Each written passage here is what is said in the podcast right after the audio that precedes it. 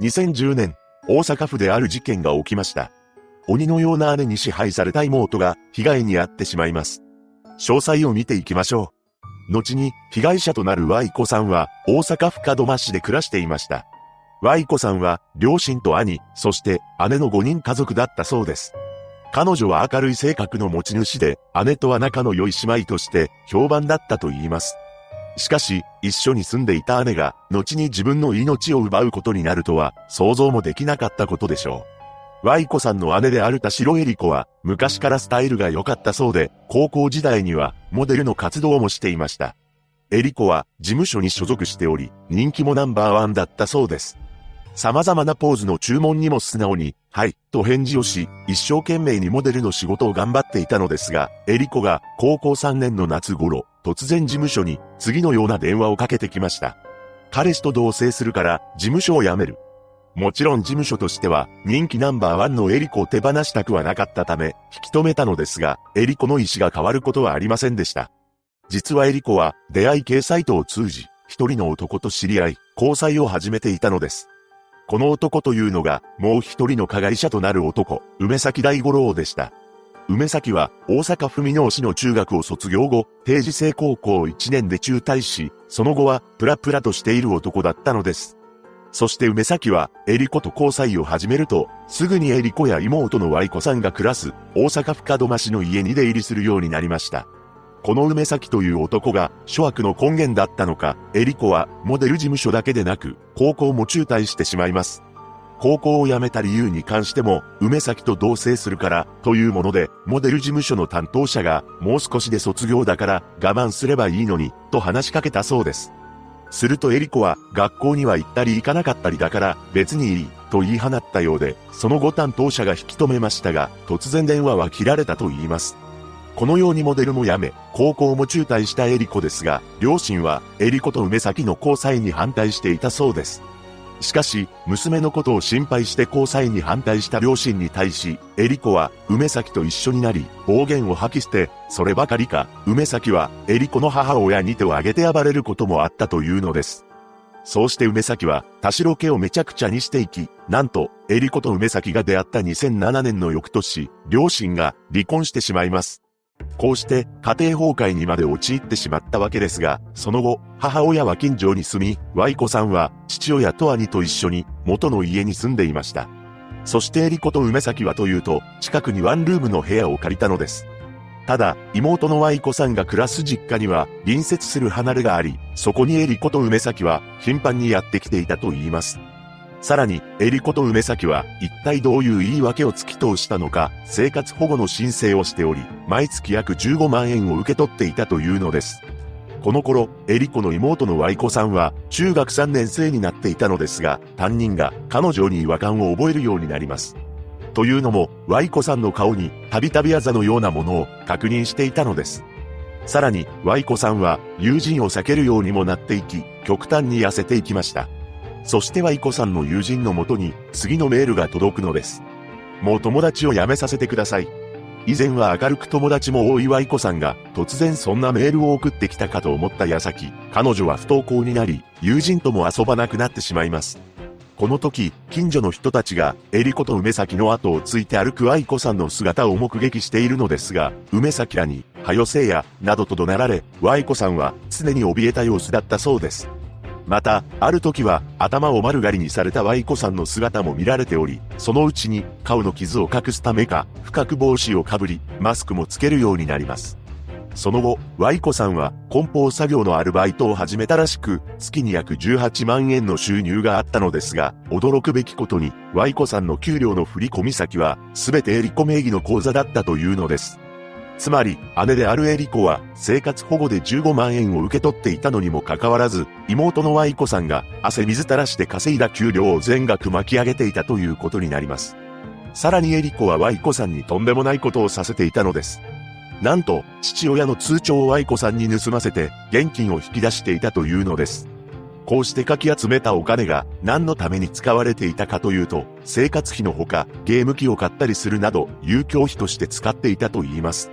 とはいえ、Y 子さんの姿を目撃した住民が、その異常さに気づかないわけがなく、そのうちに、自走の担当者が、Y 子さんと面談を交わしています。これは、門真署が自走に対し、Y 子さんが何らかの被害に遭っている可能性があるとして、通告していたため、自走が動いたという流れになるのですが、おそらくは、警察への通報もされていたのだと思われます。そうして自走の担当者が、Y 子さんと複数回面談を実施しているのですが、その度に、彼女は何もない、と否定し続けていました。さらに、身体に負った傷については、バイクにはねられた、自転車に乗っていて電柱にぶつかった、などと説明し、一時保護の提案も断っていたのです。そんな中、2010年6月の午後7時半頃、ついにはイコさんが自宅の前で倒れているところを発見されます。彼女は、ジャージ姿でマスクに帽子を着用しており、エビのように背中を丸めてうずくまっていたのです。すぐに救急車がやってきますが、ワイコさんは、大丈夫、大丈夫、と言いながら、病院に搬送されるのを拒んでいたそうです。この騒動を聞いた母親が駆けつけたのですが、母親はとんでもない言葉を口にします。エリコがやったんや、救急車に乗って行ったらエリコに怒られる。驚くべきことに、ワイコさんの体調よりも、エリコに怒られるということを心配していたのです。実際、ワイコさんをこのような状態にしたのは、エリコと梅崎だったのですが、エリコはワイコさんに手を挙げる際に一つの武器を用いていました。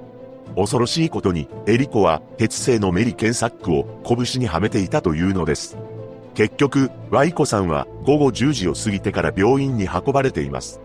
しかし、ワイコさんは病院で車にはねられたんです、と説明しており、姉や梅崎のことは話しませんでした。それもそのはず、エリコと梅崎は自分たちの行いを隠すため、ワイコさんに対して怪我の原因について聞かれた際には別の理由を話すように脅していたのです。ワイコさんは全治9週間と診断され入院しています。この時も自走が面談をしていますが、ワイコさんはほとんど話さず大丈夫ですと繰り返しました。さらに入院から数日しか経っていないにもかかわらず、エリコらに命じられて自宅に戻ってしまうのです。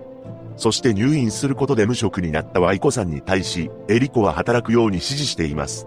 そうして、またも地獄の日々が始まったわけですが、ついに最悪の日が訪れるのです。